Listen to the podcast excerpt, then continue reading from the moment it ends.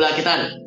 Bienvenidos a un nuevo episodio del podcast de Luis. Soy Luis y hoy acompáñame en este tercer episodio del lunes 4 de noviembre del 2019. Hoy es un episodio bastante peculiar porque hoy tenemos como en, en mesa, o como queramos decirlo, como tema para resaltar, tenemos la fecha número 15 de la Liga eh, o jornada o Liga 1 Movistar 2019. Hablo de la jornada 15 porque voy más allá. La, la, la, jornada que se jugó, de hecho, ayer fue la jornada número 14. La jornada 15 se va a jugar empezando con Real Garcilaso y UTC de Cajamarca. Si me adelanté fue para que veamos algunos puntos que pueden cambiar en la tabla de posiciones. Todo empezó de, de, desde... disculpen. Todo empezó desde hace exactamente eh, unos cuantos partidos atrás. Y es que vamos a hablar de Universitario de Deportes. ¿Qué pasó? ¿Qué pasó con Universitario de Deportes? Ah, ¿Alguien nos puede dar una explicación realmente clara? Todo empezó desde que la U empezó a ganar sus partidos de forma tan consecutiva. Universitario alrededor de agosto, fines de agosto, exactamente, o para ser exactos, desde el 31 de agosto o 25 de agosto, una fecha antes, U empezó a este, forjar un nuevo camino, empezó a ganar sus partidos de manera consecutiva. Estoy hablando de la jornada 5, del 31 de agosto. La jornada 6 empezaba, la, U empezaba ya a ganar, empezaba a ganar su partido con, en ese momento que tenía, su partido con la Alianza Universidad, ganó su siguiente partido contra Binacional, ganó así de manera consecutiva con Sport Huancayo, ganó con Alianza Lima pero hasta el partido de Alianza Lima fue donde la U empezó a avanzar. En ese momento ya era puntero, pero ahí de empezó a bajar su nivel. Era líder sólido, el, único líder de la liga. Estaba atrás Alianza, Cristal e incluso Melgar, que los quería alcanzar, pero no los llegaron a alcanzar. En esa, estoy hablando de la jornada 10. A partir de la jornada 10 todo empieza a cambiar para el Universitario de Deportes. En el Callao, el 6 de octubre del 2019, Universitario se enfrenta contra Sport Boys del Callao.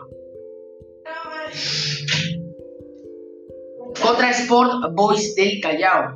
Ese partido fue muy importante porque desde ahí empezó Universitario a empatar sus siguientes partidos.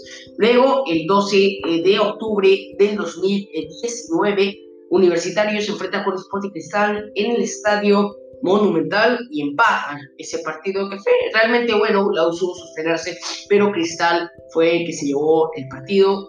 Hablo de una manera de posesión del balón porque el partido empató, quedó 0-0.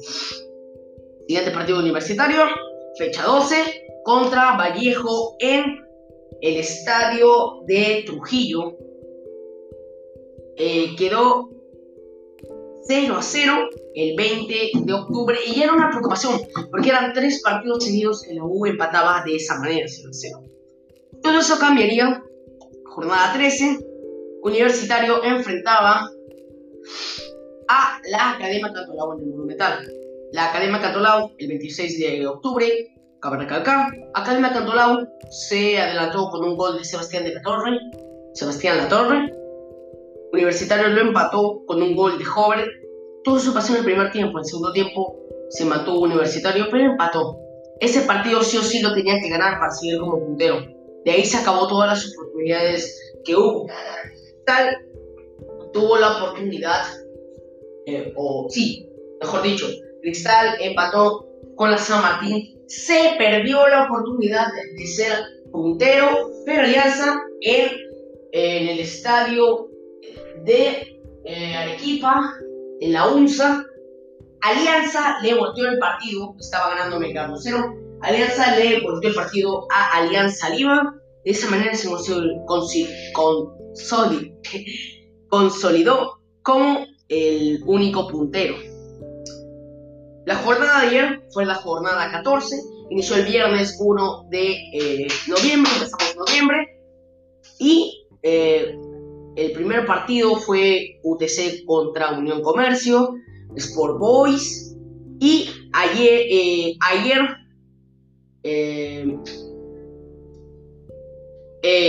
Sporting Cristal tenía que ganar. Supuestamente Sporting Cristal tenía que ganar. Porque así le pasaba Alianza Lima y ya con diferencia de goles, por diferencia de goles, era único puntero de la Liga 1.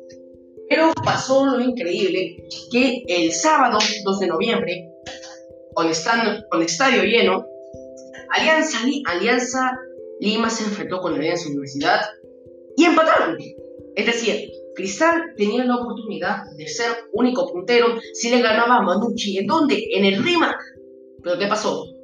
Manucci con uno menos, con 10 y Cristal con 11, le, le ganó por 2 a 1 a, al Sporting Cristal. Fue de una manera increíble. Que el Sporting Cristal lo tenía servido. Está empatado, Alianza. Cristal tenía que ganar. No, Universitario tuvo la oportunidad también de volver a hacer el, partido, pero no. Que ser líder no, ya no volvería, ya no, ya no volvería a ser líder. Se enfrentó con Deportivo Municipal ayer, 3 de noviembre del 2019. Empezó un partido realmente, eh, el, el, Deportivo Municipal, los ediles, empezaron bastante complejo, empezaron los tenían en la cancha universitario, pocas fueron las oportunidades que Universitario tuvo para ir a atacar. Deportivo Municipal se eh, adelantó al marcador con un gol de tiro libre de Jeremías Bogado. Luego vino eh, los siguientes goles que, si no, si mal eh, no recuerdo, fueron de Daniel Cabrera al 51 y de Jorge Obregón de penal al minuto 93. Excelente partido para el Deportivo Municipal. Que el Deportivo Municipal, ojo, ojo al Deportivo Municipal. El Deportivo Municipal está último en esta en el clausura, pero eh, se está salvando, está subiendo de poco. Puede, seguir, es la primera victoria en el clausura del Deportivo Municipal. En el acumulado, el Deportivo Municipal sigue con vida, pero el primer descendido, como ya saben todos, ya fijamente, es el pirata FC. Bueno, esta fue una pequeña opinión acerca sobre el, puntero de la Liga 1 Movistar en estas últimas jornadas. Estamos ya en la jornada 15, va a iniciarse el viernes. Exactamente faltaría dos jornadas para que acabe todo eh, la clausura. Y podríamos observar ahí eh, quiénes van a Sudamericana, quiénes van a Libertadores. Ah, también no se olviden que también se sigue jugando la Copa Bicentenario. Así que todo eso y más lo veremos en otro podcast que podría ser No olvides. Soy Luis del espacio de Luis y nos vemos en otro episodio.